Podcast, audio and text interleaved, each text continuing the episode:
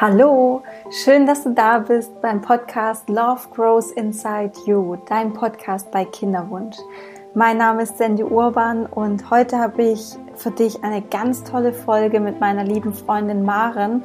Und zwar es ist es ähm, kein klassisches Interview, sondern mehr ein Gespräch zwischen uns. Und die Maren ist ein, eine wundervolle Coach äh, zum Thema toxische Beziehung und ähm, kennt sich wirklich unfassbar gut zum Thema Selbstliebe aus. Und ja, gerade Selbstliebe ist ja im Kinderwunsch auch ein ganz, ganz großes Thema, ähm, weil wir immer funktionieren wollen und wenn wir es nicht tun, dann strafen wir uns dafür ab und es geht auch zu Lasten, es geht zu Lasten des, der Selbstliebe und des Selbstwerts. Und ähm, Maren ist im Coach äh, für toxische Beziehungen und wir reden viel über Beziehungen und ähm, es gibt aber auch, wenn man, wenn man den Partneraspekt betrachtet, gibt es sehr viele Überschneidungen ähm, mit dem Kinderwunsch und wenn man sich ja, ein Kind im Leben wünscht.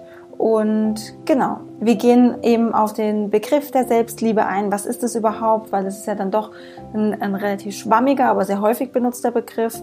Ähm, wir reden über innere Anteile, auch sehr spannend, über unterdrückte Anteile, über Gefühle. Ähm, und du bekommst auch von uns in dieser Podcast-Folge ganz konkrete Übungen und Tipps, was du tun kannst, um deine Selbstliebe zu stärken oder voll in deinen ja, in deine Kraft zu kommen, in die Selbstliebe und deinen Selbstwert auch zu spüren. Ähm, genau, ich wünsche dir auf jeden Fall sehr viel Spaß und dann starten wir los mit unserem heutigen Special, mit unserem Gespräch. Viel Spaß!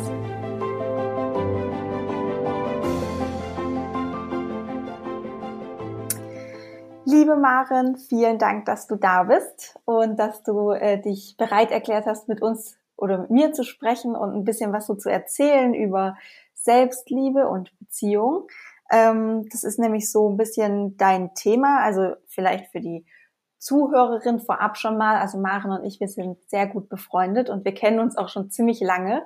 Ähm, unsere Wege haben sich zwischendrin mal so ein bisschen getrennt, aber jetzt sind wir beide äh, Coaches und ähm, wollen Menschen helfen und unsere gemeinsame Vision und Mission ist es, Menschen dazu ja, ihnen äh, zu ermöglichen, voll in ihrer Lebensfreude zu sein. Und ja, wenn man die gleiche Mission teilt, dann äh, ist es einfach unumgänglich, dass man auch mal eine Podcast-Episode zusammen macht. Hallo Maren erstmal. Hallo, ja, auf jeden Fall unumgänglich. Ja, ich freue mich, dass ich hier bin. Vielen Dank, dass du mich gefragt hast. Ähm, es ist ein schönes Thema, äh, zu dem wir heute zusammenkommen. Ja, ja, ich freue mich auch richtig und ich bin wahnsinnig gespannt, was jetzt hier so rumkommt. Also ähm, wir haben ja gesagt, wir machen so ein Gespräch zusammen, also weniger so eine Interview-Situation, sondern mehr wirklich so ein Gespräch. Ähm, ich so aus meiner Kinderwunschbrille, du bist Coach, vielleicht auch nochmal ganz kurz ähm, zum Thema ähm, Beziehung, toxische Beziehung. Ähm, aber da kannst du jetzt auch einfach ja nochmal ausholen, wer du bist, was du machst und mit was du dich so beschäftigst. Ja, gerne. Ähm, also wie gesagt, ich bin auch Coach und so die das Überthema, das ich habe, ähm, ist, dass ich mich um Frauen kümmere, die aus toxischen Beziehungen kommen oder gerade noch in toxischen Beziehungen stecken und schon wissen, dass sie da raus möchten.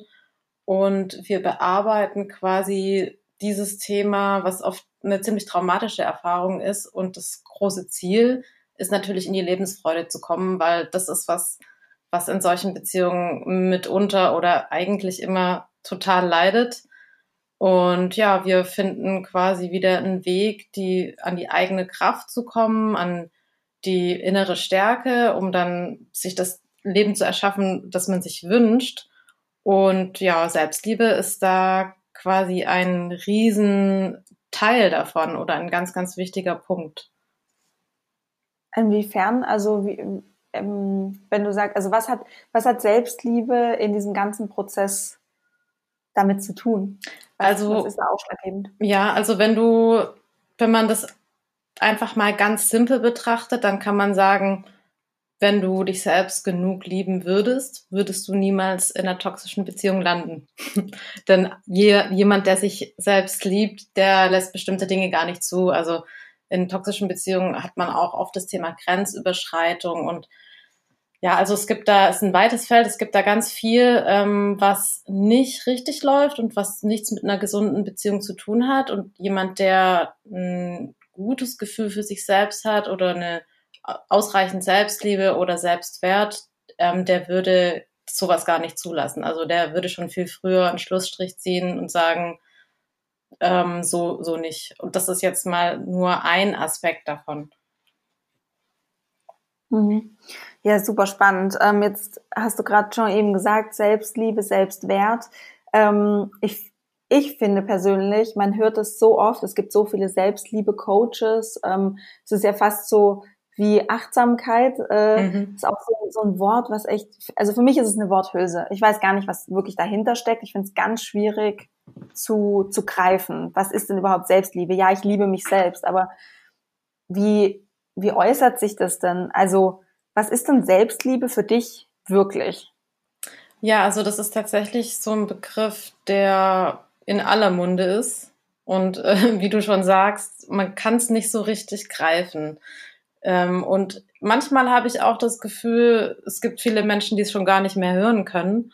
Ähm, aber ich glaube, es ist trotzdem ein sehr wichtiges Thema, weil das was ist, was wir oder viele von uns nicht so richtig beigebracht bekommen, wie man sich eigentlich selbst liebt und äh, was das bedeutet. Und zu deiner Frage, was ist Selbstliebe für mich oder was ist Selbstliebe? Also grundsätzlich glaube ich, es bedeutet für jeden so ein bisschen was anderes. Also jeder spürt es anders in sich.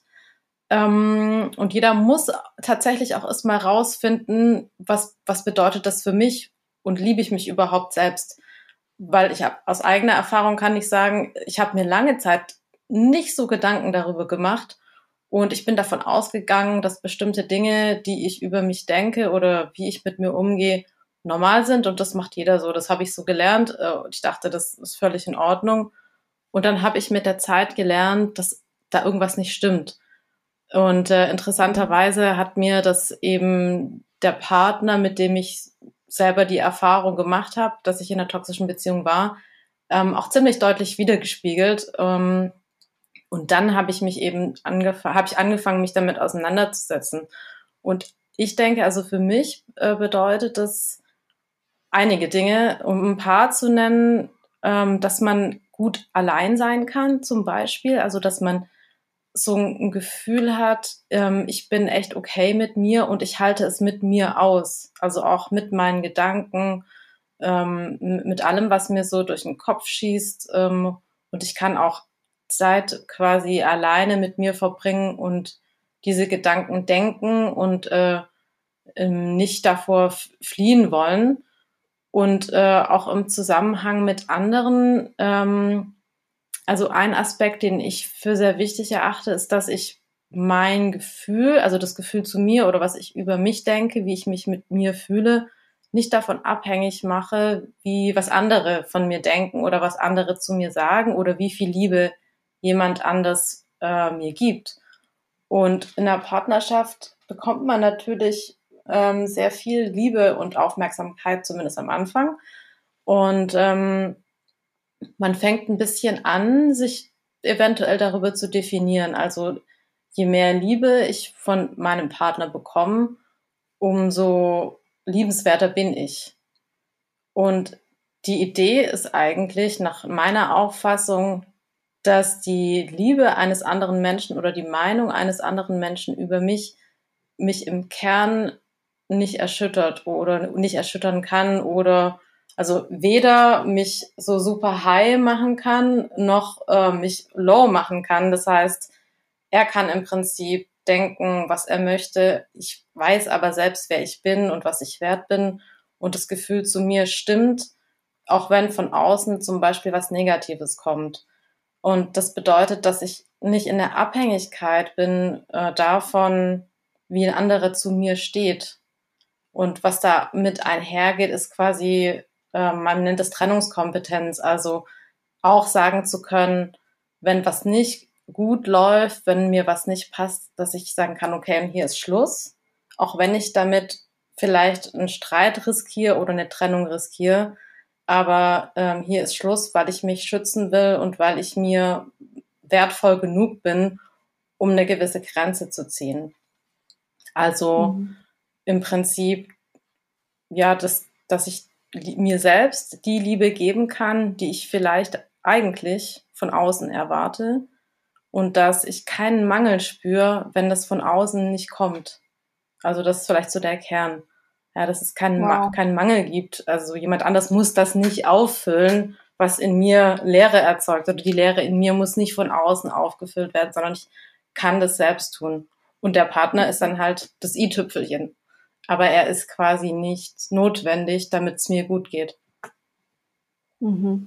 Wow, da waren jetzt echt äh, richtig, richtig gute Sachen dabei. Also ich fasse es nochmal ganz kurz zusammen. Also Selbstliebe ist für dich, dass man gut allein sein kann, dass man es mit seinen Gedanken aushält. Ähm, ich glaube, das ist ein ganz, ganz wichtiger Punkt. Äh, mit seinen Gedanken allein sein können mhm. und auch äh, die Gedanken einfach da sein zu lassen und ähm, auch wenn es also manchmal, ich kenne es von mir, wenn man allein ist, da geht man wirklich durchs Feuer. Also mhm. Also das ist wirklich aber, aber dann eben nicht zu sagen, oh Gott, okay, oh, ich brauche jetzt irgendeine Ablenkung oder ich brauche jetzt wieder irgendwie ja im Außen irgendwas, was was das kompensiert, sondern einfach wirklich auch im Feuer stehen zu können, zu sagen können, ja, es ist jetzt so, ich habe diese ganzen Gedanken, ich drehe gerade mega am Rad, ich habe Angst, ich habe die und die Gefühle, ähm, ich bin vielleicht sogar auch total euphorisiert. Es kann ja auch sein, dass man allein ist und auf einmal, wie du sagst, auch so in, in so einen euphorischen Zustand kommt, wo man sagt, yes, jetzt kann ich mich richtig ausleben oder keine Ahnung, sondern dass man in so einer Balance eben drin ist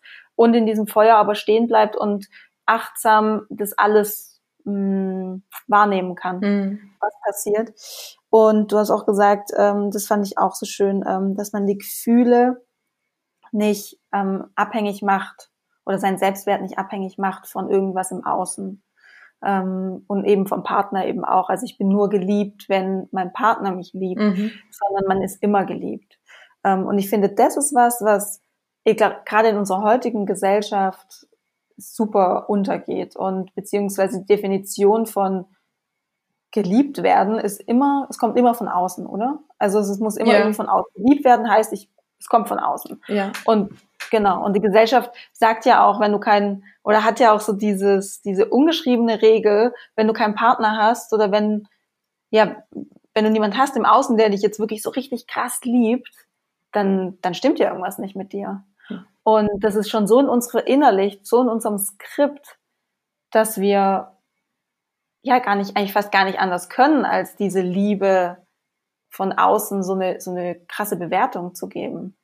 Ja, also die Frage ist natürlich auch immer, in welchem Zustand gehst du in eine Partnerschaft, ne? Also wie sehr im mhm. Reinen bist du da schon mit dir und was ist das eigentliche Bedürfnis dahinter? Äh, mhm. Ich glaube, es gibt viele Menschen, die Partnerschaften eingehen aufgrund von einem inneren Mangel oder einem Defizit oder einem defizitären Gefühl und ähm, benötigen dann den Partner, um das aufzufüllen. Und ich denke, da stimmt halt eigentlich per se schon was nicht. Also sicherlich ist keiner perfekt und keiner hat die 100% Selbstliebe oder vielleicht nur sehr wenige Menschen. Aber ähm, so im oberen Drittel zu sein, also 70, 80, 90 Prozent sich das selbst geben zu können und dann den Rest ähm, ich sage jetzt mal ganz platt, auffüllen zu lassen. Ich denke, das ist okay. Aber wie fängt das Ganze eigentlich an? Also mit welchem Hintergrund? Das ist eigentlich auch eine ganz spannende Frage, wenn es um Selbstliebe geht. Und natürlich ähm, gibt es noch ganz andere Aspekte. Also dann in der Ausführung, ja, wie kann ich Selbstliebe praktizieren? Ähm, da gibt es natürlich auch ganz viele Dinge. Also wie liebevoll gehe ich mit mir selbst um? Wie wie sehr ähm, kann ich mir für Dinge verzeihen, die ich eigentlich anders machen wollte oder von denen ich glaube, ähm, das war jetzt nicht unbedingt das Richtige oder vielleicht nicht so nett. Ähm, mhm. Genau, also da äh, gibt es auch noch einen ganz großen Bereich, wie man das üben kann. Und ich denke, äh, es ist wichtig, das zu üben und nicht nur sich zu überlegen, oh, was ist denn Selbstliebe? Denn wie mit allen anderen Dingen, ähm, je mehr man für sich tut und auch aktiv tut, umso mehr wächst das natürlich auch. Also das kommt nicht einfach von selbst, nur dadurch, dass man sich bestimmte Dinge klar macht. Ja, das ist Training, genau. Also es ist ähm, immer die, so wie es in allem ist. Du hast die Theorie und du brauchst aber die Praxis, damit du es verinnerlichst. Also das ist einfach bei allem so. Ja, ja. Absolut. Aber bevor wir jetzt auf diese Übungen, Tipps eingehen, ähm, mir, mir kam da nämlich gerade noch mal so ein Gedanke, ähm, und zwar du meintest, dass man die Lehre, also es kommt darauf an, in was für einen Zustand man in die Beziehung reingeht. Und Beziehung heißt ja nicht unbedingt nur, es geht um einen Partner, ähm, sondern es kann ja zum Beispiel auch sein, ähm, das kam mir jetzt einfach gerade ganz komischerweise in den Sinn, ähm, die Beziehung zu dem künftigen Baby. Mhm, mhm. ähm, mit was für einer Intention gehe ich da rein oder mit was für einem, in was für einem Zustand bin ich, wenn ich in zum Beispiel in den Kinderwunsch reingehe. Ja. Ähm, so wie, so wie du sagst, ähm, was ist die Intention, dass ich in eine Beziehung gehe? Will ich, dass irgendein Speicher aufgefüllt wird an, an Liebe, was ich mir selber nicht geben kann? Und ich glaube, so ist es eben im Kinderwunsch auch. Mit was für einer Intention gehst du da rein? Ähm, es gibt natürlich Frauen, ähm, die haben den Kinderwunsch schon seit sie denken können. Schon seit dem Kindergarten wollten die Mutter sein und es ist ganz tief in ihnen drin. Und es gibt aber auch Frauen, die haben, sagen wir mal, so einen Semi-Kinderwunsch, denken sich so, ja, wenn der richtige Partner kommt, ich krieg dann Kinder. Ähm, das macht schon Sinn.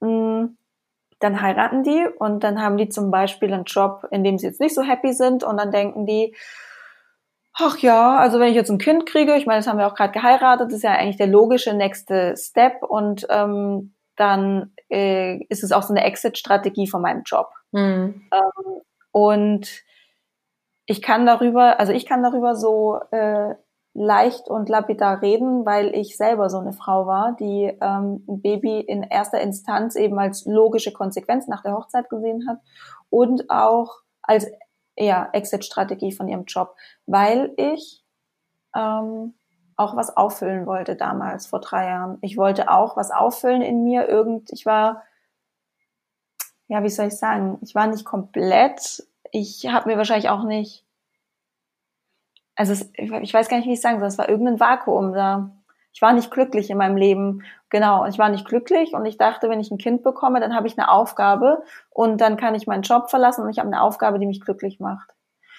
Und heute sehe ich das ganz anders, weil ich in der Zwischenzeit eben so die Entwicklung gemacht habe und diesen, dieses Wachstum erlebt habe, dass ich jetzt heute mir was gesucht habe, was mich glücklich macht. Ich habe ein erfülltes Leben, ich bin glücklich und ich habe nicht mehr so diesen krassen Kinderwunsch. Also ich bin nicht mehr so so eng und unter Druck.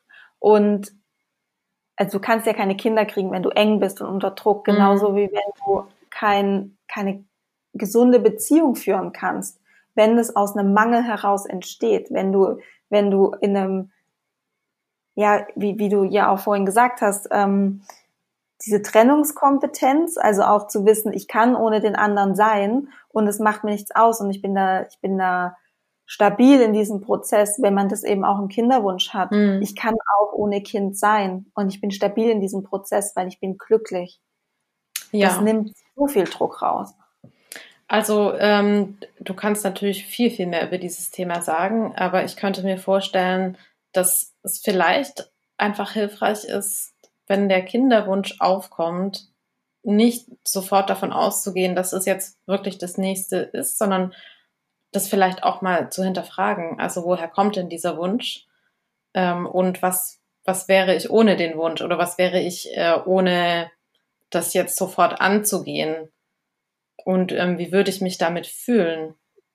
Das könnte ich mir vorstellen, ist ähm, eine spannende Frage für viele und ähm, auch was, also ist es wirklich wahr, dass nur wenn ich jetzt Kinder bekomme, dass ich dann mein, ähm, meine Bestimmung erfüllt habe oder meinen Zweck erfüllt habe, weil ich das so gelernt habe oder weil ich bisher halt davon ausgegangen bin, dass das eine ganz normale Sache ist. Oder kann es, Super könnte es auch anders sein? Ja, absolut, total.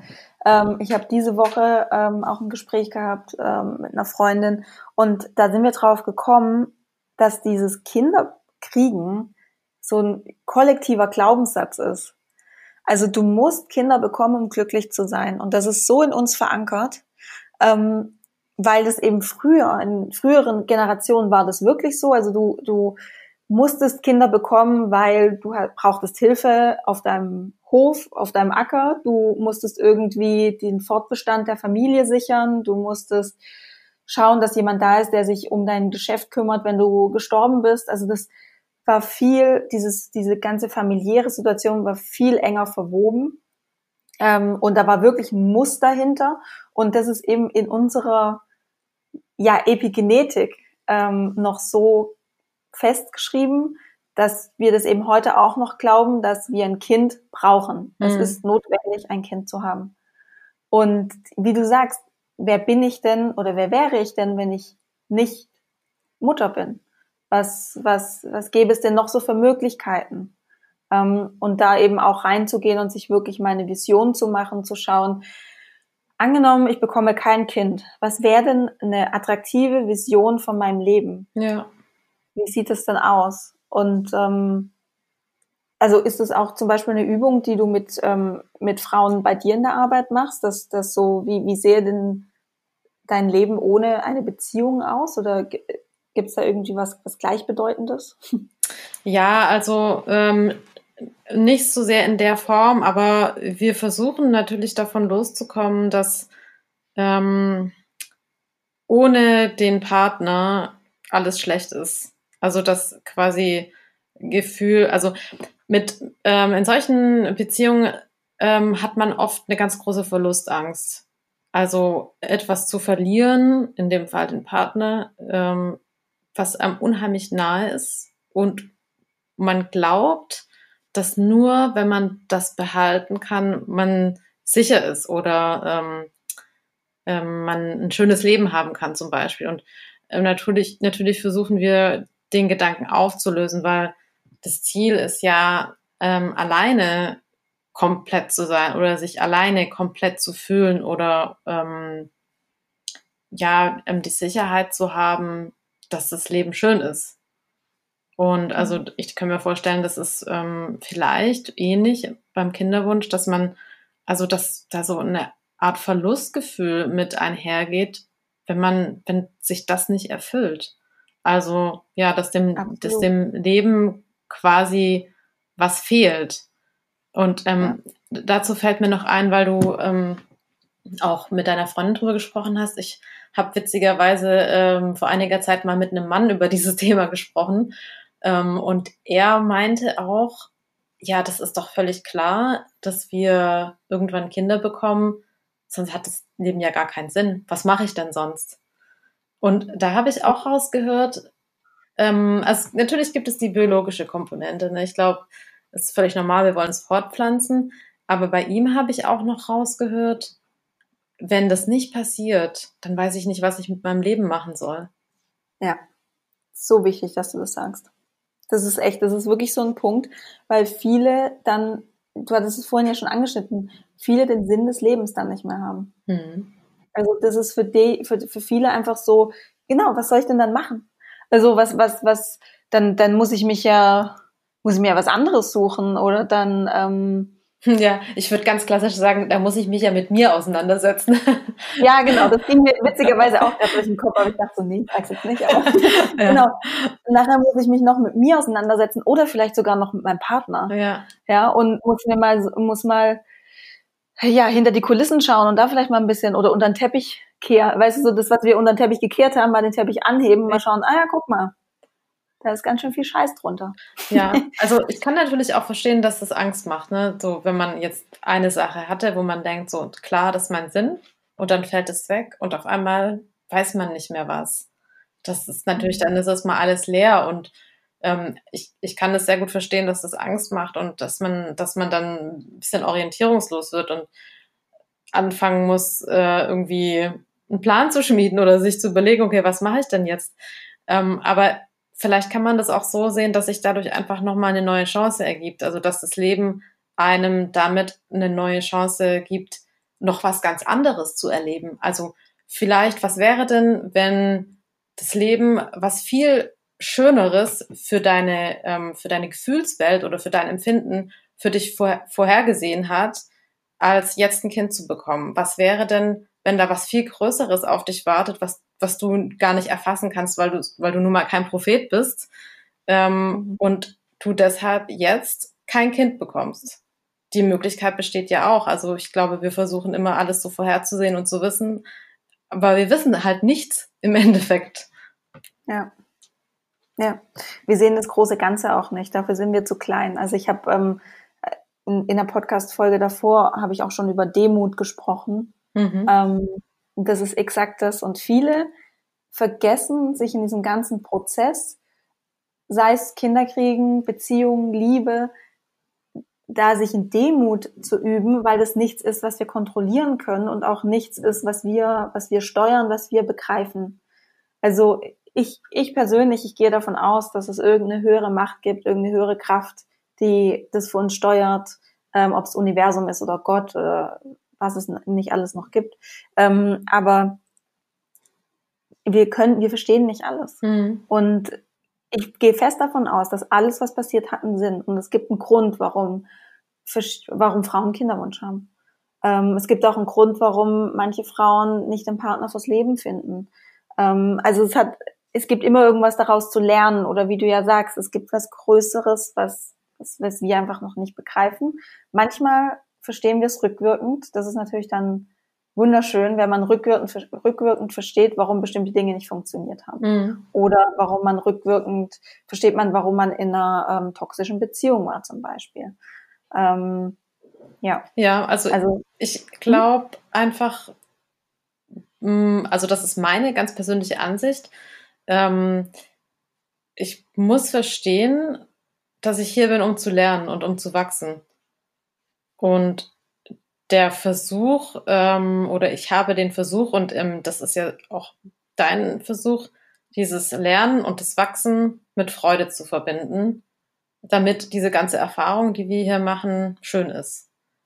Aber um mhm. zu wachsen, ähm, kann ich natürlich nicht nur in Schlaraffenland abhängen, sozusagen, ähm, ja. sondern da müssen auch äh, Dinge passieren, die nicht so einfach für uns sind. Und ähm, an denen wir ja manchmal vielleicht auch das Gefühl haben zu zerbrechen. Aber ich glaube auch, dass wir kein Päckchen bekommen, das wir nicht tragen können. Und ja. die Frage ist immer, was kann ich tun, um daran zu wachsen? Und nicht, ähm, oh Gott, ich bin so arm dran, äh, ich mache jetzt aber gar nichts mehr. Mhm, genau, ja, in die Selbstwirksamkeit reingehen und zu schauen, was, also beziehungsweise Verantwortung zu übernehmen, was da gerade passiert und sich nicht in diesem in, im Opfer ja, wie sagt man, Opferstatus zu sehen und in der Opferhaltung zu sein, genau, ähm, sondern einfach zu wissen, was was mache ich denn jetzt damit? Ja. ja was, was mache ich denn jetzt mit mit dem ganzen Mist, der ja. da gerade passiert? Wie kann ich daran wachsen? Und also ich weiß ja selber aus eigener Erfahrung, wenn du mit so einer existenziellen Angst konfrontiert wirst, keine Kinder zu bekommen und ähm, diesen unerfüllten Kinderwunsch hast. Es ist so eine immens kraftvolle Phase, um sich zu transformieren, um sein Leben zu verändern, um daran zu wachsen. Also ja, es braucht manchmal einfach solche Hämmer, ja, ja. Um, um wirklich auch zu wachsen, weil wir begreifen es nicht. Wir, wir schieben ja auch immer alles das Universum oder wir, wir kriegen ja immer Zeichen. Wir kriegen ganz viele Zeichen. Was sind denn unsere Lebensthemen? Und wir schauen nicht richtig hin. Und dann passiert irgendwas ganz Schreckliches. Mhm. Und dann müssen wir hinschauen. Ja, es bleibt uns nichts übrig. Ja. Es passiert im Prinzip so lange äh, oder es schubst dich so lange in eine Richtung, bis du es verstehst. Und manchmal braucht es genau. halt einen richtig großen Schubs.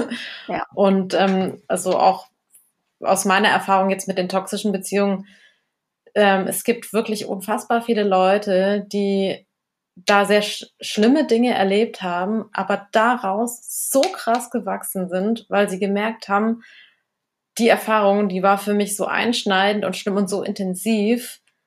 Ähm, ich, ich muss jetzt einfach was äh, konkret oder, oder ähm, ich muss quasi von Grund auf Dinge verändern, damit ich das Leben führen kann, was ich mir wirklich zutiefst wünsche.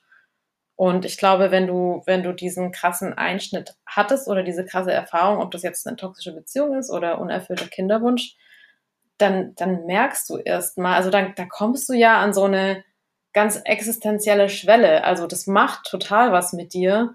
Und dann kannst du unheimlich viel Kraft generieren, um dich da raus zu katapultieren und dich umzurennen und zu sagen, nee und so nicht, ich gehe jetzt anders lang, ich mache da jetzt was draus. Das ist, was du eben ja. meintest mit, ähm, du, du generierst da einfach unfassbar viel Lebensenergie und Kraft, mhm. ähm, um zum Beispiel neue Dinge zu erschaffen oder dich extrem weiterzuentwickeln. Und deshalb sage ich immer, das ist eine Chance. Jemand, der ähm, sowas nicht erlebt hat, hat die Chance nicht in dem Maß. Also interessanterweise, ähm, als sagt man witzigerweise auch bei vielen erfolgreichen Unternehmen, kurz bevor die einen krassen Durchbruch hatten, hatten die, äh, ist irgendwas Schlimmes passiert. Also gab es irgendwie, keine Ahnung, haben, haben, äh, hat irgendwas gar nicht mehr geklappt oder die haben Geld verloren oder was auch immer. Und äh, kurz danach ist es dann explosionsartig nach vorne gegangen. Und irgendwie ist es scheinbar im Leben auch so. Mhm. Ja, absolut, weil du brauchst halt erstmal, also es gibt ja dieses Push oder Pull. Also entweder du ja, ziehst dir irgendwie schon automatisch so ein, wie soll ich sagen, also entweder du beschäftigst dich schon automatisch mit so Wachstumsgeschichten, persönliche Weiterentwicklung und sowas, also du, du pulst es in dein Leben, du ziehst es in dein Leben oder das Leben pusht dich dorthin und mhm. sagt, so, jetzt schocke ich dich dorthin und du musst das jetzt lernen. Ähm, und wie du sagst, also ich finde es auch, es ist ein Privileg, weil viele sehen sich ja in dieser Opferhaltung und ah, jetzt muss ich und ah und ähm, in diesem Moment ist es auch wirklich schwierig, das große Ganze zu sehen. Nur man muss in diesem Vertrauen sein, dass man es irgendwann sieht ähm, und dass es jetzt halt sehr turbulent ist, aber man diese Energie, die man jetzt eben hat, dafür nutzt, sich persönlich weiterzuentwickeln. Und ja, für mich auch absolut, es ist ein Privileg. Ja, es genau. ist eine, eine wirklich tolle Chance. Also ich denke, ja. so, so muss man es sehen. Ja. Ja, jetzt haben wir ja schon drüber gesprochen, was, wie sich so, also es vorhin auch schon mal ein paar Sachen gesagt, wie äh, mangelnde Selbstliebe sich in, ähm, ähm, in der Beziehung so zeigt. Mhm. Schon so ein paar Sachen aufgegriffen. Also gibt es, ähm, hast du so ganz konkrete äh, Punkte, wie sich, wie sich mangelnde ähm, Selbstliebe in der Beziehung offenbart? Ja, also ich denke, mit das Stärkste ist das, was ich vorhin angesprochen habe, dass natürlich eine Erwartungshaltung äh, auftaucht an den Partner, dass er das erfüllen muss oder auffüllen muss, was du ne selber nicht auffüllen kannst. Und das ist eigentlich sehr unfair, weil du natürlich dann von deinem Partner ganz, ganz viel erwartest. Also ähm, es, ich denke, es ist immer schwierig, Erwartungshaltungen zu haben, zu starke Erwartungen. Und er bekommt dann das Gefühl, er muss ständig etwas tun, um dich aufzufüllen. Und dadurch entsteht ja ein ganz großes Ungleichgewicht zwischen den beiden. Also mhm. ähm, ja. Angenommen, er ist gut in seiner Selbstliebe ähm, und du bist es nicht, ist ja, das, da ist ja ein Gefälle da. Also ähm, es ist ja dann in dem Sinn keine Gleichwertigkeit da und er muss ständig was auffüllen. Und das ist natürlich, ähm, also entweder ist es so, dass es dann natürlich auch sehr unattraktiv ist irgendwann für den Partner ähm, und er sich eventuell abwendet und sagt, ich, ich mhm. kann dir, ich kann nicht die ganze Zeit deine leeren Eimer auffüllen, das musst du schon selbst machen. Oder es entsteht halt so ein bisschen was Toxisches, wo natürlich ähm, dann Abhängigkeiten entstehen. Ne? Also die eine Person ist sehr abhängig von der anderen und die andere Person ähm, hat quasi viel mehr Macht aufgrund dieser Abhängigkeit. Und das ist ähm, auf lange Sicht auch einfach ungesund. Ich, es gibt sicherlich immer mal Phasen, wo das, ne, wo man sich gegenseitig auch unterstützt und auch tragen kann, aber so im Grunde ähm, sollte da schon irgendwie so eine Balance da sein, mhm. denke ich. Ja. ja. Das ist spannend, weil das ist mit den, welche Erwartung habe ich an meinen Partner, dass er, dass er die erfüllt. Ähm, und das ist ja beim Kinderwunsch eben ja, jetzt hatten wir vorhin ja auch schon, echt genau das Gleiche. Was für Erwartungen habe ich denn an das Kind? Was für eine Lücke soll es denn füllen? Was soll es denn, was, was, genau, wie du, wie du auch gesagt hast, so ein Baby kann nicht deinen Selbstliebe oder Selbstwert einmal auffüllen. Nee. Das funktioniert nicht, weil dieses Baby oder braucht ja am Anf in der Anfangszeit ja wahnsinnig viel und du du gibst eigentlich gerade nur, du kriegst also du bekommst ja am Anfang gar nichts zurück von diesem Baby. Hm. Und ähm, wenn du da aber eben schon reingehst aus so einem mit einem mit einem leeren Eimer, ähm, das das funktioniert nicht, weil auch da, also du kannst eigentlich wirklich, ich finde es total spannend, man kann eigentlich wirklich, wenn du sagst Partner, kannst du auch das, dieses Wort Partner einfach immer mit Baby ersetzen. Ja, ja. Also das ist, finde ich, total spannend, weil ähm, du kommst dann irgendwann mit deinem Kind auch in so eine, in so ein Abhängigkeitsverhältnis rein. Du brauchst dieses Kind dann, um deinen Sinn im Leben, um deinen Selbstwert zu sichern. Und das ist toxisch. Ja, ja, Oder das Kind wendet sich ab. Mhm, ja. Also und genau, und das ist natürlich, ähm, natürlich muss man sich auch überlegen, was man dem Kind damit mitgibt. Ne? Also ja. das lernt von Anfang an, wenn ich nicht da bin, dann geht's der Mama schlecht. Ja. Ich muss da was auffüllen. Ich muss da sein. Und da das Kind natürlich äh, angewiesen ist auf die Mutter und auf die Liebe der Mutter, wird es das immer erfüllen wollen. Ja. Und ähm, interessanterweise ist es wirklich spannend, die zwei Themen zu verknüpfen, weil ähm, sowas nennt man auch Grenzüberschreitung. Mhm, also ja. die, die Mutter ähm, ist quasi, benutzt das Kind viel zu sehr, um sich aufzufüllen. Da werden Grenzen überschritten. Und wenn man jetzt mal 20 Jahre nach vorne spult, hat dieses Kind später eine toxische Beziehung. so ungefähr. Ah, weil, ja. ja. weil solche ja. Menschen ähm, nicht lernen, oder nie gelernt haben, wo gesunde Grenzen sind. Mhm. Also das ist, das ist auch ein Riesenthema. Und ähm, ja, ja, also Mütter, die zum Beispiel auch ähm, emotional nicht aufgefüllt sind innerlich, füllen sich mit diesem Kind auf und da entsteht eindeutig eine Grenzüberschreitung. Mhm. Ja, ja, absolut richtig. Ja. Ähm, ja, hast du, sorry, jetzt waren wir gerade, ich habe dich jetzt unterbrochen, aber wir waren gerade dabei, was ist denn so für, wie sich das zeigt in der Beziehung, ja. diese mangelnde Selbstliebe? Also ähm, ja? ich habe äh, eine Sache, die natürlich da auch noch spannend ist, wenn man das Thema Nähe betrachtet. Also wenn, wir müssen ja davon ausgehen, wenn ich mich selbst nicht liebe, wenn ich mich selbst nicht annehmen kann, wenn es Dinge gibt, die ich versuche an mir vielleicht zu verneinen oder die ich einfach nicht akzeptieren kann, dann, das sind meistens dann so Bereiche, die ich auch nicht öffnen kann. Also wo ich auch nicht möchte, dass eine andere Person das sieht oder mhm. da reingeht oder da rankommt. Und das sind jetzt nicht nur äußerliche Sachen, sondern das hat auch, ähm, sind auch emotionale Bereiche. Und dann kann ja auch nie echte Nähe entstehen. Also es wird quasi immer so eine Art Mauer zwischen den beiden geben. Denn wenn ich mich selbst an diesen Punkten nicht annehmen kann und ähm, mich da nicht liebt, dann, dann werde ich auch immer verhindern, dass jemand anders da rankommt und dann kann ich mich der Person gar nicht so sehr öffnen. Und das ist natürlich auch unheimlich schade, weil man sich damit wahre Nähe verbaut. Mhm. Absolut. Äh, also ähm, ich, ich diese Anteile, von denen du sprichst, sind für mich, ich sage immer dazu so Schattenanteile, mhm. die irgendwo in dir drin liegen und ähm, du nicht hinschaust, weil sie dir eben unangenehm sind. Und beziehungsweise sind so ja Charaktereigenschaften, Erfahrungen oder Emotionen, ähm, die du für dich ablehnst, weil du sie nicht haben möchtest. Mhm.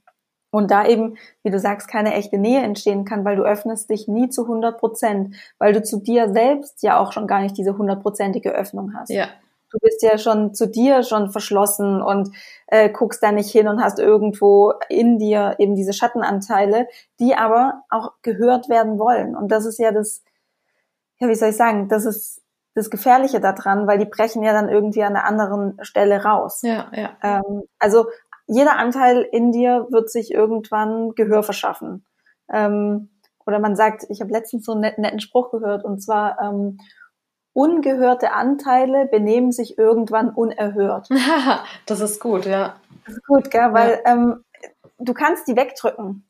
Ähm, du kannst sie vor dir wegdrücken, vor deinem Partner wegdrücken, aber irgendwann kommen sie raus. Also wenn du zum Beispiel ähm, impulsiven Anteil in dir hast, einen wütenden Anteil, und du drückst den immer weg, du lässt, du lässt diese Wut nicht zu oder diese, diese Trauer, die du hast, ähm, diese Verzweiflung und du drückst es immer weg, sagst, darf ich jetzt nicht fühlen, ich muss positiv denken, ich muss positiv bleiben. Ähm, Gerade auch, das sind so typische Gedanken nach einem Transfer, wenn man zum Beispiel in der Kinderwunschbehandlung ist und man hat einen Embryotransfer, dann will man danach auf gar keinen Fall negative Gedanken haben. Ähm, und diese Emotionen und Gedanken sind aber da und man drückt die dann weg und irgendwann brechen die dann so enorm raus, dass irgendwas Kleines passiert und du explodierst. Mhm. Du bist so wütend wie noch nie, du bist, du weinst, du schreist, du wirst hysterisch, weil du diese Anteile davor nicht zugelassen hast. Ja, das ist ja auch die Verletzlichkeit. Ne? Also ähm, ja. du willst dich natürlich in deiner Verletzlichkeit nicht selbst nicht wahrnehmen und du willst auch nicht, dass jemand anders dich darin wahrnimmt weil das, das macht, das macht natürlich Angst. Also ähm, so diese, diese, sich dieser Verletzlichkeit zu öffnen und, und die auch sichtbar zu machen, ähm, das ist ja die Urangst, weil was passiert dann? Dann, wir haben Angst davor, dass genau dann sozusagen jemand reintritt oder dann irgendwas passiert und wir nicht damit umgehen können. Ist auch was, was wir natürlich nicht gelernt haben, meistens nicht gelernt haben, wie, wie kann ich mich verletzlich zeigen, wie kann ich mich da öffnen und auch weicher sein. Und es schließt ja Stärke gar nicht aus. Also ich sage mhm. immer, die Stärke liegt eigentlich in der Verletzlichkeit. Ja. Ja, absolut. Und das kommt, ist ja auch was, was so aus früheren Generationen kommt, dass diese Verletzlichkeit, die durfte nicht da sein. Aber wir sind jetzt mittlerweile ähm, in, wir leben in einer Welt, wo es einfach sein darf. Und man merkt es so, dass da dass einfach so eine Disruption gerade passiert, so eine Transformation auch von der Gesellschaft, dass, dass ähm, ja man, man viel mehr nachdenkt über bestimmte Dinge, auch viel mehr Dinge einfach da sein lässt. Ähm, alles, alles darf sein. Und ähm, wir müssen uns nicht mehr dazu zwingen, Anteile nicht rauszulassen. Also mh, was ich also was, was mich wirklich, wie soll ich sagen, beeindruckt hat oder was mir die Augen geöffnet hat, ähm, ist, dass wir haben Anteile in uns, wie jetzt zum Beispiel diese Verletzlichkeit und die dürfen wir auch leben. Und das ist aber nicht der Ausschluss dann dafür, dass wir nicht auch stark sein dürfen. Mhm. Also für mich war ganz lang entweder das eine oder das andere. Ich konnte nicht beides sein. Und genau darum geht's eben, dass man beide mh, hm, konträren Anteile miteinander vereint und sie beide da sein lässt. Und es gibt Tage, da bin ich sehr stark, aber es gibt auch Tage, da bin ich wahnsinnig verletzlich. Und beides darf sein. Ja, genau. Mhm. Es ist natürlich ähm, auch sehr mutig, ne? Also wenn du wenn du diese Verletzlichkeit spürst und also erstmal die selbst eben annimmst und ähm, sanft mit dir bist und selbstliebend mit dir bist und sagst, okay, ähm, ich, ich fühle mich jetzt heute einfach so und ich nehme das an, das ist völlig okay. Und auch bereit bist, ähm, dich darin zu zeigen, das ist ja unheimlich mutig. Und mhm. ähm, diese Mut, dieser Mut impliziert ja Stärke. Und ja. aus meiner Erfahrung heraus, also ich finde, wenn man das hinkriegt, dann das, also man spürt eine unheimliche Kraft weil dir das natürlich die Möglichkeit gibt, dass du wirklich da sein darfst und ähm, dass du authentisch sein kannst und dass du dich annehmen kannst und dass du angenommen wirst, auch von außen und du wirst angenommen. Also keiner wird da irgendwie äh, eigentlich drauf reagieren. Normalerweise passiert sowas gar nicht. Wir haben immer nur Angst davor. Und mhm. wenn man das spürt, dass man genau so sein darf und sich so zeigen darf, und das zum Beispiel auch kommunizieren kann. Also ich persönlich finde, das ist, ähm, es hat irgendwie auch was mit, mit so einer weiblichen Kraft zu tun und so einer weiblichen Stärke, genau das zu sein. Ja, ja, absolut. Ach, das ist jetzt echt spannend, dass du das jetzt auch mit, ähm, ja, wenn du jetzt sagst weiblich, ähm, weil wir, gerade wir Frauen, wir unterdrücken ja häufig also entweder wir unterdrücken sie oder wir leben sie ähm, sehr stark diese, diese männlichen Anteile, mhm. diese männlichen Energien. Und ich bin zum Beispiel jemand, ich weiß, ich habe eine ganz, ganz krasse männliche Energie. Und ich weiß auch, dass gerade auch viele Frauen, die unerfüllten Kinderwunsch haben, sehr stark in dieser männlichen Energie sind. Mhm. Also die, ähm, also es gibt so, es gibt die positiven männlichen Anteile, das sind ja dann so, wie du sagst, so diese Stärke, Mut ähm, gehört dazu, dass man sehr selbstbewusst ist, ähm, Grenzen setzen, das ist ein sehr, sehr logischer Anteil eben auch. Und es gibt aber eben auch männliche Anteile, das ist eben, ja, gerade, ich sage mal so verletzte männliche Anteile. Ähm, da geht es dann wirklich um so Dinge wie ja starke Kontrolle, man ist ständig im Vergleich, man ist sehr dominant, teilweise aggressiv, ähm, auch kritisch gegenüber vielen Dingen. Und da erkenne ich mich schon ein Stück weit wieder, dass ich eben ja viele verletzte männliche Anteile habe. Und das einfach bedeutet, dass ich diese, mm, ich kann die auch ins Positive transformieren. Ich kann ja jeden verletzten äh, Anteil, männlichen Anteil in mir eben auch ins Positive ähm, transformieren. Dass ich zum Beispiel sage, okay, ähm, diese Kontrolle, die ich die ganze Zeit behalten möchte, das ist eigentlich, ich habe ich hab einfach eine Klarheit in meinem Leben, ich möchte eine Klarheit, eine Struktur in meinem Leben haben, aber eben auch da nur bis zu einem gewissen Punkt und alles, was darüber hinausgeht, das ist einfach too much. Mhm. Und ähm, und auch, was, was ich mir nämlich dieses Jahr sehr stark vorgenommen habe, dass ich mehr in meine weibliche Energie, meine weiblichen Anteile lebe. Ähm, also wirklich mehr intuitiv arbeite, kreativer bin, mehr in diesem, ja, mehr in diesem Empfang bin. Also Männer sind immer die, die so geben und Frauen sind die, die empfangen. Ähm, ich finde das, oder ich finde das Bild so schön von ähm, Männer sind wie Flüsse Mhm. Also bei denen fließt es immer und wir sind, wir Frauen, wir sind wie Seen. Wir, ah, wir nehmen auf. Genau. Und da ist eben auch dann die Brücke wieder zu dem, zu dem Sexuellen, beziehungsweise auch zum, zum Empfangen, zum Kinderkriegen, zum Schwangerwerden.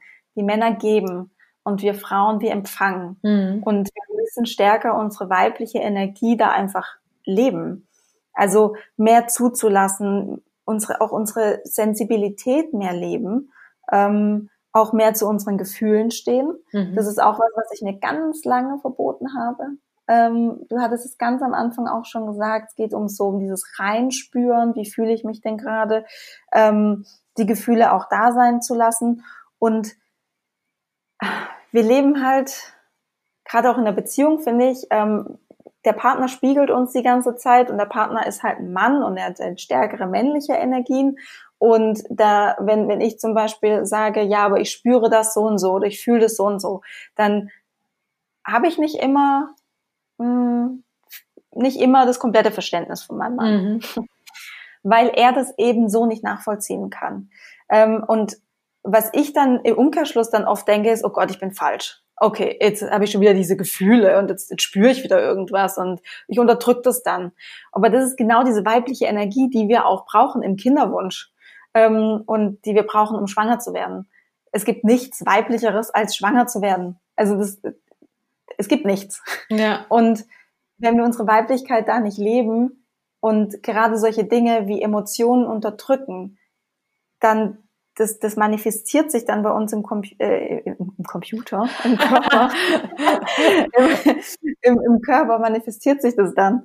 Ähm, und ich finde, wir Frauen müssen einfach mehr zu dem stehen, was wir fühlen. Und das darf da sein. Und es hat eine Berechtigung. Und ähm, jetzt noch eine, eine kurze Sache, die nämlich da noch drauf einzahlt, ist, Frauen, die im Kinderwunsch sind, nehmen häufiger Hormone. Ähm, und diese Hormone die schlagen so krass auf Gefühlsebene ein. Das ist wirklich, ich finde es enorm. Und gerade da haben wir sehr wenig Verständnis für uns. Wir bringen sehr wenig Selbstliebe für uns auf, dass es uns zum Beispiel an einem Tag wahnsinnig schlecht geht, ähm, weil wir wir haben uns drei Tage vorher irgendwie ähm, unsere Stimulationsspritze gesetzt und wundern uns, warum wir drei Tage später ähm, in einer depressiven Verstimmung sind. Und das Verrückte ist dann auch, dass wir uns dann in dem Moment selbst nicht annehmen. Und wie kannst denn dann unser Partner? Mm, genau, also, ja. Genau, und das, ich, ich, hab, ich war auch schon in der Situation, dass ich komplett drüber war mit den Hormonen und ich habe einen sehr verständnisvollen Mann zum Glück. Ähm, aber auch ihm, er konnte es nicht so, er konnte sich da nicht so reinfühlen, weil er kennt es nicht. Er weiß es nicht, wie, wie das ist, wenn Hormone verrückt spielen. Ja, also das ist ja was, was Männern fast gänzlich fremd ist. Ähm, und sich da einfach in Selbstliebe, in Selbstannahme zu üben und zu sagen, es darf da sein, ich bin, ich bin voll mit Hormonen, ich habe Gefühle und die sind enorm gerade, aber es ist okay. Sie dürfen da sein. Ich nehme diesen Anteil, diese Gefühle in mir an. Hm. Also vielleicht ja. kann man auch das äh, mit der Hilfe der weiblichen Energie lösen. Ne? Also zu sagen, ähm, ich lasse, ich lasse zu. Also das ist ja, was du vorhin gesagt hast, auch mit diesem Annehmen oder Aufnehmen. Und ich glaube, es mhm. geht auch darum, zuzulassen oder etwas passieren zu lassen. Denn also das ist ja quasi die Schwangerschaft per se sozusagen. Da, da entsteht was in mir und ich habe rational überhaupt keine Kontrolle darüber, was eigentlich dort passiert. Und das Einzige, was ich tun kann, ist es zuzulassen. Und vielleicht ist es auch so, dass ähm, Frauen, die eher ähm, sehr viel männliche Energie haben, auch gerade davor Angst haben. Also die haben Angst vor dieser starken, starken weiblichen Energie, die mit einer Schwangerschaft einhergeht und die bedeutet, dass ich jetzt nichts mehr kontrollieren kann, sondern dass ich es einfach zulassen muss. Ich muss mich der Sache hingeben und darauf vertrauen, dass die Natur schon weiß, was sie tut und dass mein Körper ähm, intelligent ist und weiß, was er tut. Ähm, ja. Und ich, also ich könnte mir vorstellen, dass diese, äh, diese, dieser Schwangerschaftsprozess und ähm, diese weibliche Energie, die damit einhergeht, natürlich auch Angst macht. Also ich kenne das auch von mir selber, weil ich ähm, auch so ein bisschen so dieses ähm, Kontrollthema habe. Mir persönlich würde es einfach Angst machen wenn ich auf einmal wüsste, ja. okay, ähm, das, das ist, da muss ich jetzt komplett abgeben. Also da habe ich, da weiß ich jetzt nicht mehr, was eigentlich alles genau passiert. Ja, absolut. Also genauso wie du sagst, ist es ist wirklich so. Also ähm, ja, ich glaube wirklich, dass es wichtig ist, dass wir Frauen, egal ob das jetzt auch in der Beziehung ist oder ähm, bei unerfülltem Kinderwunsch, mehr in unsere weibliche Kraft gehen und darauf vertrauen und uns nicht dafür schämen und denken, wir dürfen so nicht sein. Wir dürfen uns nicht hingeben. Wir dürfen nicht mal, mal verletzlich sein. Wir dürfen, wir dürfen nicht einfach nur mal empfangen oder, oder so, sondern das wirklich einfach zu leben.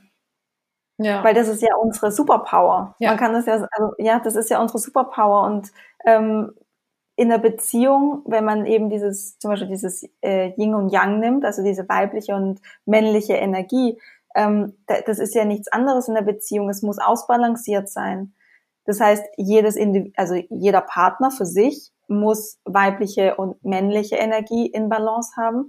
Aber in der Partnerschaft, da kann ich doch wirklich ein bisschen mehr meine weibliche Energie wirklich auch rauslassen. Und der Mann kann dafür seine männliche Energie ein bisschen mehr rauslassen. Und auch da hast du dann wieder diese, diese Balance in sich. Und dann hast, würde ich jetzt sagen, spricht man auch von einer gesunden Beziehung. Ja, ja, ja, also es, es bedingt sich ja einfach gegenseitig und ähm, es ist quasi beides ähm, gleichwertig gut auf ganz andere Art und Weise. Also es ist, ja. es hat die gleiche Gültigkeit, die männliche und die weibliche Energie. Und leider sind wir halt, kommen wir aus einer Gesellschaft, die sehr, ähm, sehr viel männliche Energie hat, sehr männlich orientiert ist. Das heißt, uns wurde eben beigebracht, dass dieses Weibliche da nicht so viel Platz hat. Ähm, es ist aber genauso gut und es, es findet andere Wege. Also es kommt auf andere Art und Weise zum Ziel und vielleicht kann man da auch mal ein bisschen rumexperimentieren. Also was passiert, wenn ich loslasse, wenn ich mich hingebe? Ähm, mhm. Vielleicht ist es äh, ist das, was dann dabei rauskommt, noch noch viel schöner. Ja. Ja, genau. Das einfach mal zuzulassen, mal auszuprobieren. Ähm, und das kann man ja auch so testweise machen. Man muss ja jetzt nicht morgens aufstehen und sagen, so ab heute gebe ich mich hin, ab heute lasse ich Kontrolle los, ab heute bin ich äh, bin ich voll im Empfang. Mhm. Ähm, sondern das wirklich testweise in verschiedenen Lebensbereichen mal auszuprobieren. Ähm, da kann ich ganz kurz von mir noch erzählen, ähm, ein, ein, Beispiel, wie man das machen kann. Ich bin in unserer Beziehung ähm, so der Controletti Paletti ähm, und ich sag meinem Mann oder ich sag so, ja, dann gehen wir da essen und dann machen wir das und ich mache so die Pläne. Und ähm, um so ein bisschen Kontrolle, um mich mal da drin zu üben, wie es ist, Kontrolle abzugeben, ähm, auf eine spielerische Art und Weise. Weil auch da wieder, wenn man es nicht selber auf spielerische Art und Weise macht, schickt einem das Leben irgendwann mal äh, so, eine richtige Breitseite und sagt, so, und jetzt lernst du es halt auf diese Weise. Ähm, auch da sehe ich wieder den Grund oder den Sinn dahinter, warum ich unerfüllten Kinderwunsch habe. Mhm. Aber um nochmal zurück zu circlen. Also ähm, mein Mann und ich, wir haben jetzt das, äh, die Abmachung, immer samstags hat er Bestimmertag. also ähm, äh, früher als Kind hat man ja immer so, heute bin ich der Bestimmer, ich habe heute Geburtstag. Und ähm, wir haben es jetzt so gemacht, dass mein Mann immer samstags Bestimmertag hat. Das heißt, er darf entscheiden, was machen wir, in welchem Tempo machen wir es. ähm, also zum Beispiel, wenn wir jetzt essen gehen, ähm, wenn wir zum Beispiel frühstücken gehen, dann will ich immer so eine, ich will dann immer so direkt weiter. Ich will dann immer so, oh, jetzt aber direkt irgendwie in die Stadt oder keine Ahnung. Und ähm, er bestimmt dann alles.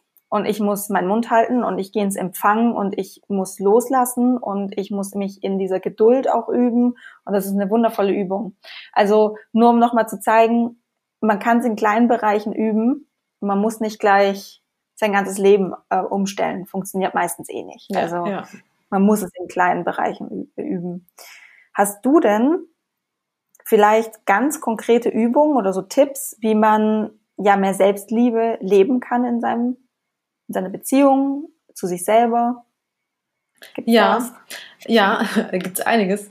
Ähm, ich glaube, vom, also es gibt da zwei Aspekte. Das eine ähm, ist eher so eine Mindset-Geschichte und das andere ist dann wirklich, was man aktiv tun kann. Ohne das richtige Mindset ähm, wird aber der aktive Teil nicht funktionieren. Das heißt, ähm, ich sage immer, du, du musst dir mal bewusst machen, dass du hast einen wunderbaren Körper bekommen, einen, einen äh, wunderbaren Raumanzug, der dir die Möglichkeit gibt, durch das Leben zu gehen und ganz viele Erfahrungen zu sammeln. Und das an sich ist schon mal ein unglaublich tolles Geschenk. Und wir nehmen das für so selbstverständlich, aber vielleicht ist es gar nicht selbstverständlich.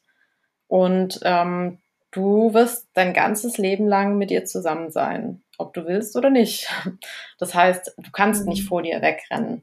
Und du kannst dich entweder dafür entscheiden, ein Leben lang so einen inneren Battle, einen inneren Kampf mit dir zu haben, oder du kommst irgendwann an den Punkt, wo du sagst, und ich entscheide jetzt, ich entscheide mich jetzt für mich und ich entscheide mich dafür, für mich da zu sein und mich zu lieben. Und ich glaube, es fängt alles mit dieser Entscheidung an.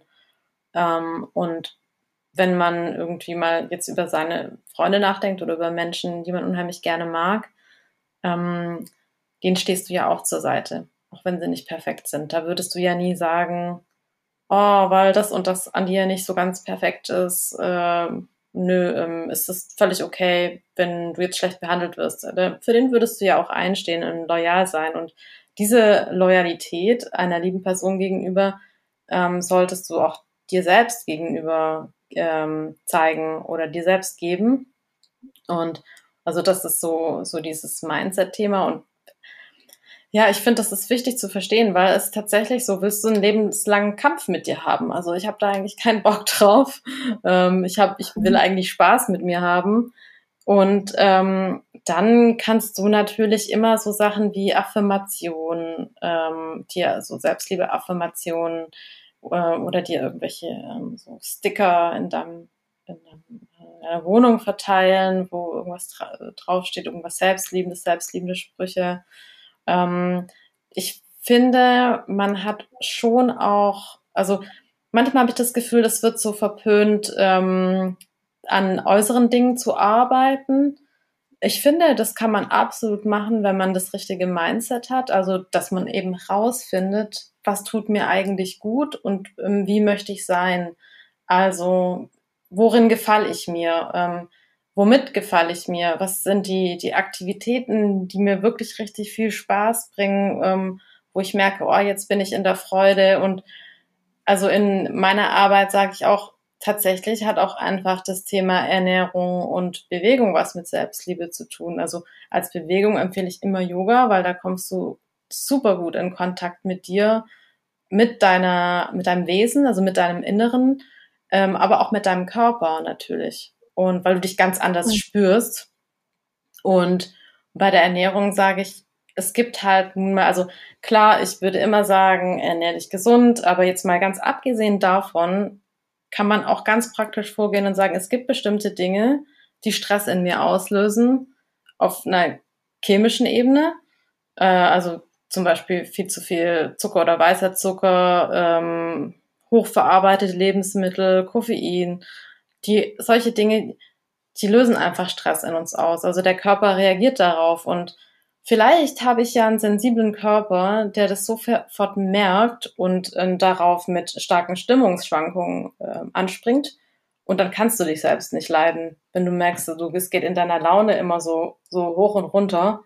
Und ähm, dass man da vielleicht auch mal einen Weg findet und sagt, okay, ähm, was kann ich daran verändern, dass es mir gut geht? Und in, in meinem Kurs sage ich immer, macht euch einmal am Tag oder mindestens einmal am Tag, stellt euch hin, ähm, in so einer Phase, in der wir intensiv arbeiten, macht euch was richtig Schönes zu essen, von dem ihr wisst, es tut euch gut. Also mhm. man, man kann auch mit diesen Dingen, also mit kleinen Dingen im Alltag, ähm, sich was Gutes tun, indem man sich halt immer wieder daran erinnert, ähm, dass man das für sich selbst tut und ähm, sich auch klar macht, okay, was ist das denn, das mir gut tut? Das sind so die Bedürfnisse. Also wo liegen eigentlich deine Bedürfnisse? Und das ist was, das muss man ganz oft lernen. Also man weiß nicht unbedingt sofort, was einem eigentlich gut tut. Das muss man äh, rausfinden. Aber am Anfang steht einfach die Bereitschaft dafür und die Entscheidung, von heute an bin ich einfach für mich da und stehe ich hinter mir, egal was passiert. Ja. Oh, so schön. So much yes. äh, war richtig, richtig toll. Ähm, ja, ich würde sagen, wir kommen langsam, aber sicher mal ein bisschen zum Ende. Sonst, äh, ich, wir könnten auch wirklich, also mir geht's zumindest so, ich könnte noch stundenlang weiterreden mit dir. Ich finde es wahnsinnig spannend. Ähm, ja, ist ein riesiges Thema. Total, ne? Also es ist echt verrückt. Man könnte wirklich äh, Tage füllen darüber reden. Ähm, aber vielleicht hast du ein, wenn wir jetzt nochmal zum Thema, wenn wir jetzt äh, über das Thema Selbstliebe nachdenken, hast du so ein, eine Key Message, einen Keysatz, den du so den Frauen, die jetzt zuhören, ähm, mitgeben möchtest? Ja, also ich habe für mich herausgefunden, bei der Selbstliebe fängt irgendwie das Leben erst an, so wirklich. Ne? Also ab dem Moment, ähm, wo du dich selbst annimmst und einfach diese Entscheidung triffst, dich selbst zu lieben, werden deine Erfahrungen komplett anders sein. Und ich glaube, das ist so das, was, was ich als Jugendliche oder junge Erwachsene immer so gehört habe, was so Frauen mit, weiß ich nicht, Mitte 30, 31, 40 immer gesagt haben, so, jetzt bin ich bei mir angekommen. Und ich dachte ja. immer, was meinen die denn eigentlich damit? Wenn die gesagt haben, so jetzt ja. bin ich zufrieden mit mir, so, hä, was, was meinen die? Und ich glaube, das ist es eigentlich. Also ab dem Moment, wo du einfach sagst, ich nehme mich jetzt an, wird das Leben nochmal in, anderen Farben strahlen. Und dafür muss man sich einfach entscheiden. Irgendwann mhm. muss man einfach so, also wenn der Widerstand größer oder anstrengender wird, gegen sich zu kämpfen, als mit sich zu gehen, ja, dann, dann gehe ich doch einfach mit mir. Ja, ja absolut. Schön. Hast du vielleicht, äh, fällt dir spontan irgendein, irgendeine Buchempfehlung ein, was du Frauen, wo du sagst, also wenn, wenn man sich irgendwie wirklich in das Thema einlesen möchte oder ein Buch, was dich sehr inspiriert hat, ähm, was du, was du weiterempfehlen kannst? Also ähm, was vielleicht ganz gut sein könnte, ähm, da geht's auch so ein bisschen um das innere Kind. Also das ist auch so ein bisschen Teil meiner Arbeit, ähm, dass man auch eben nochmal vielleicht alte Wunden anschaut und sich anguckt, woher kommt denn vielleicht auch dieses, diese ähm, Haltung gegen mich selbst. Ähm, das ist das Kind in dir muss Heimat finden von Stefanie Stahl. Also für mhm. Leute, die jetzt so ein bisschen mit dem inneren Kind arbeiten wollen. Ähm, jetzt ganz, ganz gezielt zum Thema Selbstliebe ähm, wüsste ich gerade nichts. Das ist eher für mich immer so eine Sammlung aus vieler verschiedener Literatur. Total. Und dieses Buch, äh, Das Kind in dir muss Heimat finden, ist super. Ja. Also ich habe das auch gelesen. Ähm, da, durch dieses Buch hat mein Mann auch äh, zur Persönlichkeitsentwicklung gefunden. Ah. Das war bei ihm so, ja, das war bei ihm so der, der Schlüssel. Es hat ihm die Tür, Tür aufgemacht, weil er erstmals verstanden hat, was Glaubenssätze sind und äh, und ganz ehrlich, also das, das ist ja, also Stefanie Stahl beschäftigt sich ja auch viel mit mit Selbstwertforschung und ähm, Selbstliebe und das Ganze und ähm, das ist die Basis, diese ganze innere Kindarbeit. Irgendwo kommt's ja her, dass du eben kein äh, ein, ein geringes Selbstwertgefühl hast. Ja. Ähm, und das kommt meistens eben von den Eltern, ja. Deswegen dieses äh, Buch absolut von mir auch Empfehlung. Doch. Ähm, ja, vielleicht, äh, falls jetzt äh, eine Frau zuhört, die sagt, boah, ich bin in einer toxischen Beziehung oder das, was die Maren da so erzählt hat, das, boah, das, das macht mich richtig also es resoniert mit mir, ähm, das finde ich super spannend. Wie kommen denn Frauen mit dir in Kontakt? Wo können die, die dich finden? Also ich habe eine Internetseite, das ist äh, www, äh, ja, www, www.freudeleben. www.freudeleben.info. Ähm, man findet mich auch auf Instagram unter Freude-Leben Coaching. Und ich bin auch auf Facebook. Aber das Einfachste ist eigentlich entweder meine Webseite oder auf Instagram. Da mache ich auch regelmäßig Posts und ähm, bin ich sehr aktiv, weil mir das viel Freude bereitet. Ja. Super. Spannend. Also ich werde beides, sowohl das Buch als auch deine, äh, ich sag mal, Kontaktdaten in den Show Notes auch nochmal verlinken. Ähm, ja, spannend. Vielen Dank für deine Zeit und danke für diese wahnsinnig äh, vielen Impulse und Inspirationen. Also ich fand es auch selbst so spannend. Ich fand es richtig cool. Wow, super, dass du dir den Podcast bis ganz zum Schluss angehört hast und ich hoffe, du konntest dir genauso viel mitnehmen daraus, wie ich mir mitnehmen konnte. Ich würde mich wahnsinnig freuen, wenn du mich wissen lässt ähm, über Instagram, Sandy Urban Coaching wie du die Folge fandest, mir ein Feedback gibst, ob es ja, dich inspiriert hat, ob es dir irgendwie geholfen hat. Ähm, das fände ich wunderschön, wenn du mir da schreibst und wenn wir da in Kontakt kommen. Und ja, ansonsten wie immer gerne, super, super gerne eine äh, 5-Sterne-Bewertung auf iTunes und einen Kommentar. Das würde mich auch riesig, riesig freuen. Ich wünsche jetzt alles Gute. Denk dran, Love grows inside you und bis ganz bald, deine Sandy.